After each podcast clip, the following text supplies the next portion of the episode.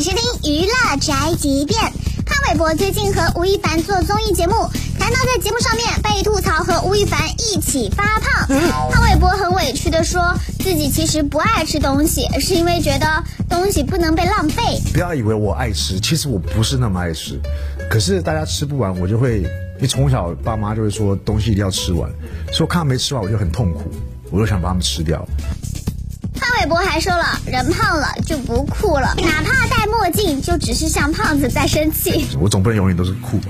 嗯，对不对？加上我现在很难酷啊，我就最近胖了一点，看一下胖子在生气而已，这不太好。潘玮柏太可爱了吧，太真实了吧？这就是本台饭和发来报道，以上言论不代表本台立场。